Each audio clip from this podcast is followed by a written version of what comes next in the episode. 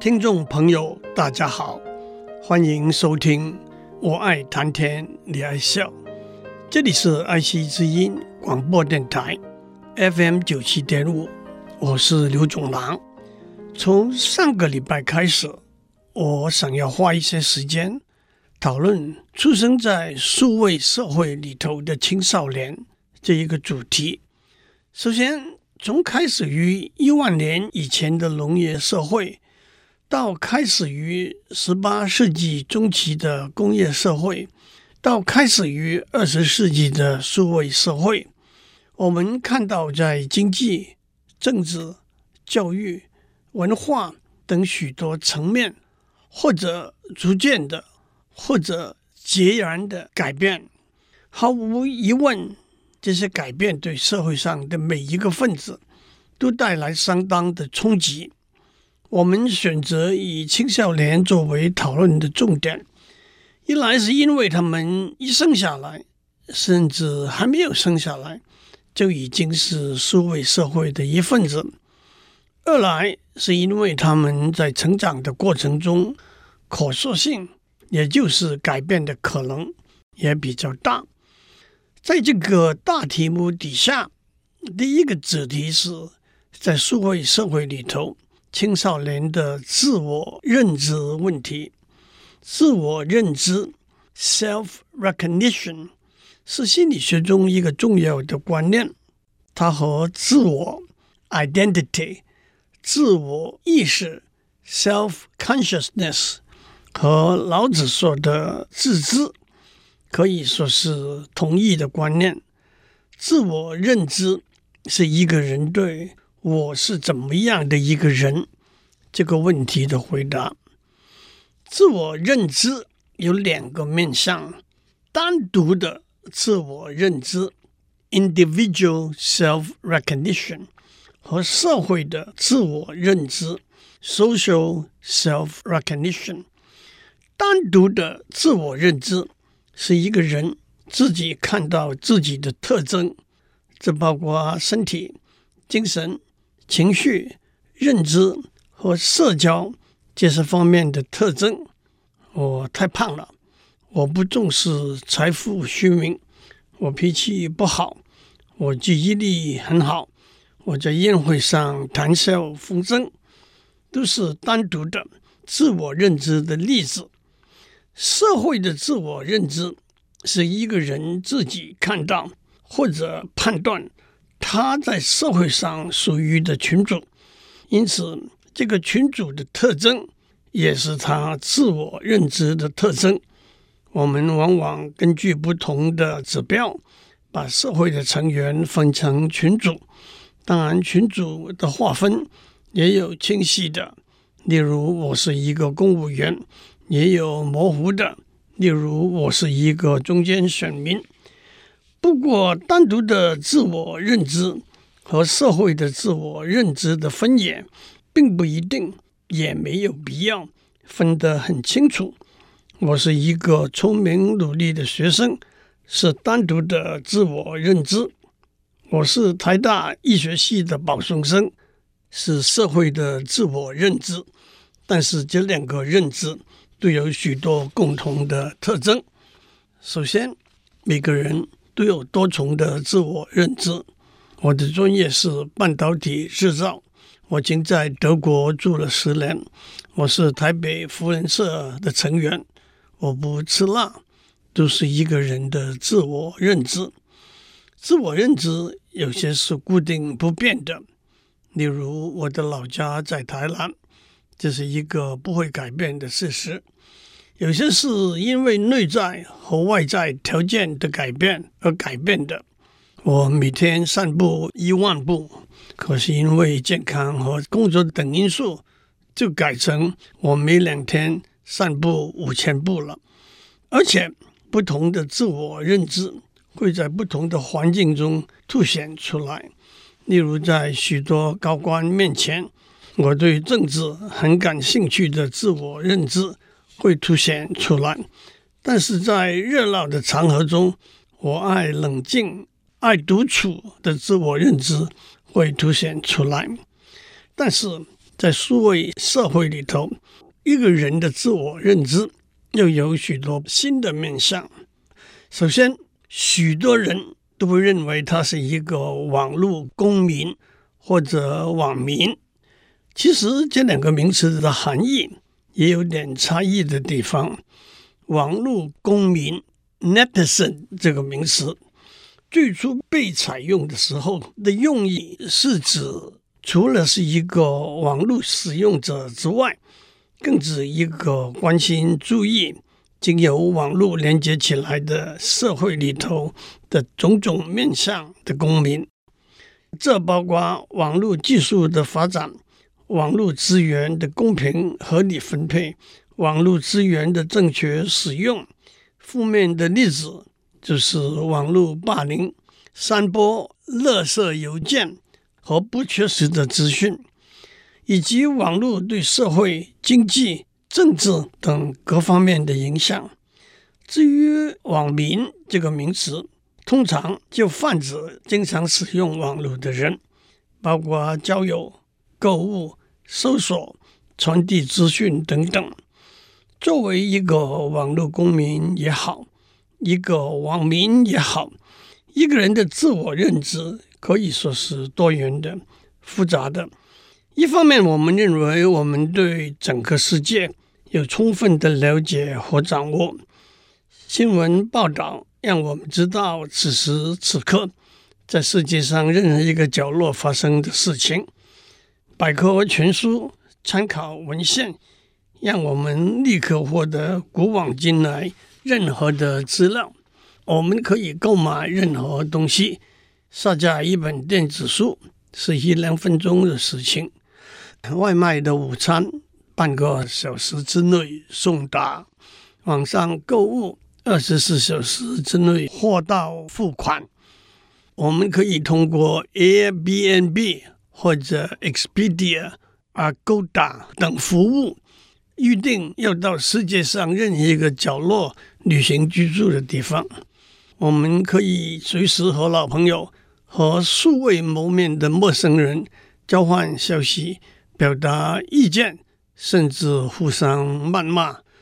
但是同时，我们认为我们是很渺小的，在全世界大约七十五亿的人口里头。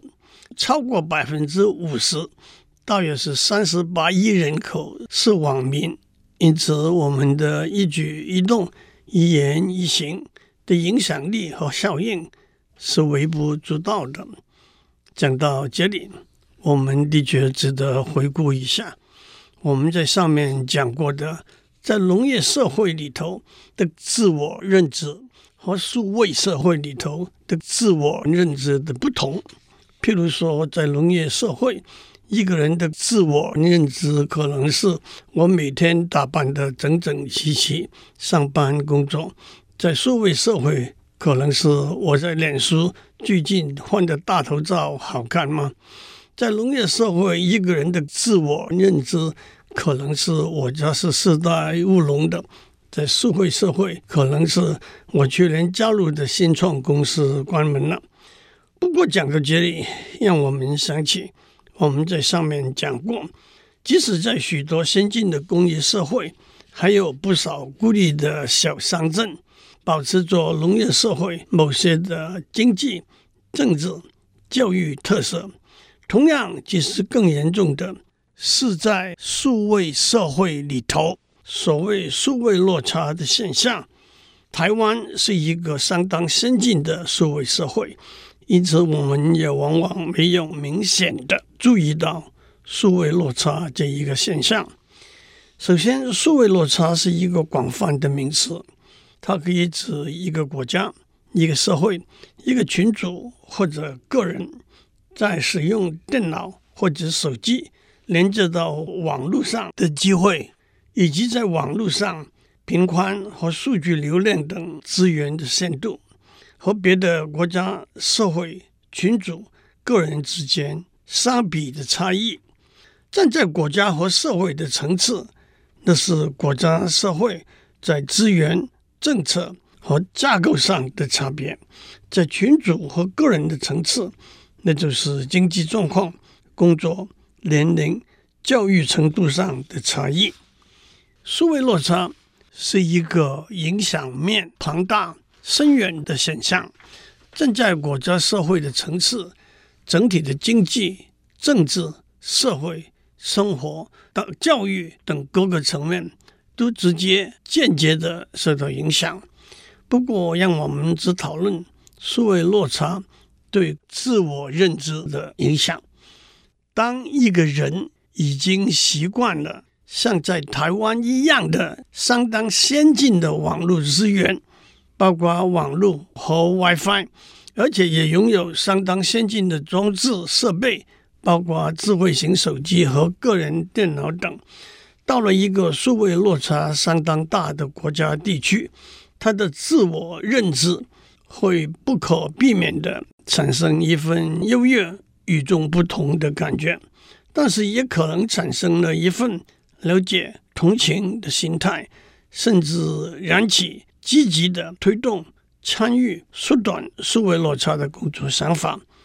这也把我们带回到在农业社会里头一个相似的情境：当一个生长在丰衣足食的家庭的人，到了一个贫穷落后的偏僻的乡镇，他的自我认知也会产生一份感恩，也可能是傲慢。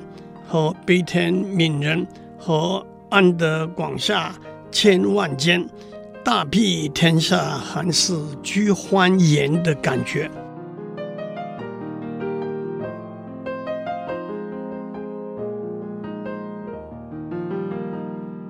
我们在上面说过，一个人有多重的自我认知，在数位社会里头，一个人可能有两个。相反的自我认知，一个是上线 （online） 的自我认知，一个是离线 （offline） 的自我认知。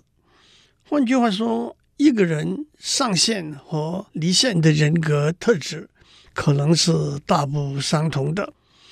当然，一个人在不同的环境呈现不同的人格特质是常见的现象。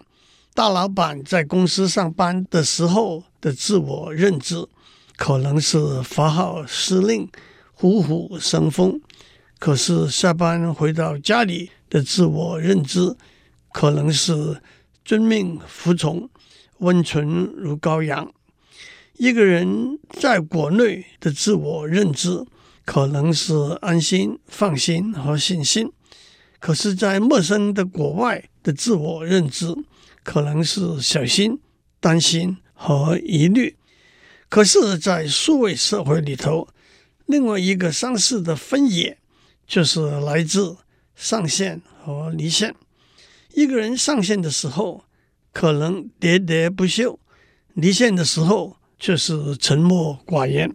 一个人上线的时候，可能和从未谋面的陌生人毫无拘束的互通消息。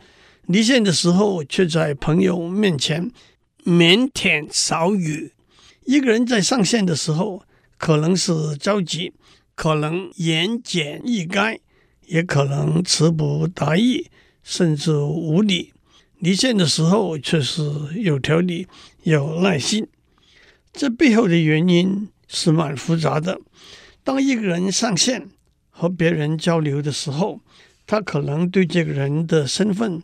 背景知道的很少，他也没有机会从对方的声音和表情和肢体动作观察到对方在文字以外的反应。他甚至会以为是在和一台机器交换资讯。反过来，他也许会觉得他藏身在暗处，可以不经心、不小心的大放厥词。也可能因为在以速度和效率为至上的数位社会里头，对文字的表达不但容易词不达意，更容易发生重大的疏失错误。讲到上线和离线的例子，让我再讲一个也是有趣而且重要的例子：使用智慧型手机来自拍，再把自拍的照片放在脸书。或者其他社交平台上，差不多是数位社会里头的每一个网民都有的经验。而且除了自己的照片之外，和家人好友的合照，在餐馆品尝的美食的照片，旅游景点的照片，也都常常被放置在社交平台上。首先，远在十九世纪初期，那差不多是两百年以前，科学家和工程师已经开始研究照相的技术。不过，以化学反应为基础的照相技术不但费时，从拍摄到冲洗的过程要花几天到几小时。冲洗的过程需要相当的技巧，而且昂贵。今天相信很少人知道，照相是要花钱的。远在一九六零年代，一卷柯达公司出品的照相胶卷。成本平均是每张三分到四分钱美元，还有加上冲洗的费用，请记得这些数字是一九六零年代的钱。一直等到以光电转换为基础的照相技术的发展，也就是把光的讯号转换为电的讯号，才带来大家习以为常的即拍即有。马上可以储存转送，而且不花一分钱的照相功能。目前光电转换的技术最普遍使用的是 CCD 感测器 （Charged couple device Sensor）。它的基本原理就是由一个晶片把光转换成电荷。那是 William Boyle 和 George Smith。在一九六九年，在贝尔实验室工作的时候发明的，他们两人也因此获得二零零九年的诺贝尔物理奖。和 CCD 感测器基本观念相似的是 CMOS 感测器。CMOS 感测器制造成本比较低，耗能也比较低，但是因为杂音干扰的可能，图像的品质。目前还是相对不如。有了随身携带的智慧型手机和它不费成本的照相功能，自拍和朋友、和名人、和路边的陌生人都可以放开手大拍特拍了。上餐馆的时候吃的每一道菜，出外旅游的时候每一个景点也都可以拍照存证。同时，随着图像处理技术的进步，修饰照片的应用软体也应运而生。例如大家比较熟悉的美图秀秀、美妆相机 B 六一二、Camera 三六零等，这些软件不但可以调整照片的颜色、光线，甚至可以改变发型、头发的颜色、修饰眉毛。甚至修改脸颊的形状、下巴的长短等等，这又把我们带回到农业社会里头。为了呈现给别人美好的形象，一个人会注意修饰仪容，包括修剪头发、刮胡子；女性更会涂上口红、抹上胭脂。但是在数位社会，可以做的就多得很多了。再加上无远弗届，更是免费使用的社交平台，照片往上一贴，朋友们都可以一览无遗。再加上转贴的功能，那都是在数位社会里头每一个人生活中的例行小事。但是，除了这是简单的资讯传递之外，它背后代表了什么呢？首先，每个人都想要让自己最好的一面保留下来，也就是自我认知中自己对我是谁这个问题的一个回答。Narcissism，中文翻成自恋或者自我陶醉，是心理学里头一个重要的观念。我们不打算在这里严肃的讨论心理学自恋这个题目。不过无可否认，每个人都或多或少有自恋的倾向，当我们自拍了一张照片的时候，马上想到的是再拍一张，看看是不是会更好看；或者自拍了一张很满意的时候，马上想到要转寄给朋友看看。换句话说，在数位社会里头，技术的发展进步，帮忙每个人的自我认知中加深了自恋、自我陶醉的成分。心理学家也指出，自恋的程度比较深，会在若干面上呈现出来。例如，在不同的程度，第一，觉得自己与众不同，比别人更优秀，虽然并不一定对自己完全满意；第二，缺乏同理心，对别人的事情或者别人谈话的话题不关心、不感兴趣。第三，需要别人的赞赏；第四，需要威权指使别人；第五，渴望自己在任何场合作为焦点；甚至第六，自大、傲慢、妒忌和不支持。同时，自拍和其他照片的传递，带着的是自我认知中一份炫耀的心态。吃丰富的美食，到世界名胜古迹去旅游，和达官贵人在一起开会，在适当情形之下炫耀一下，也是人之常情。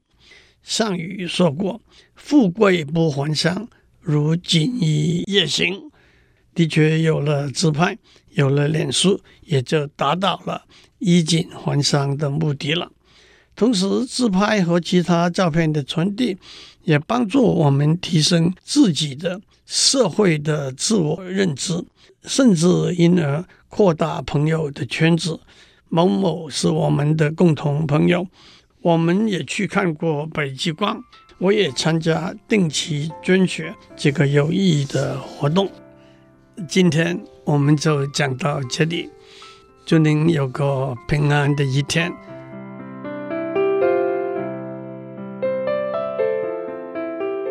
以上内容由台达电子文教基金会赞助播出。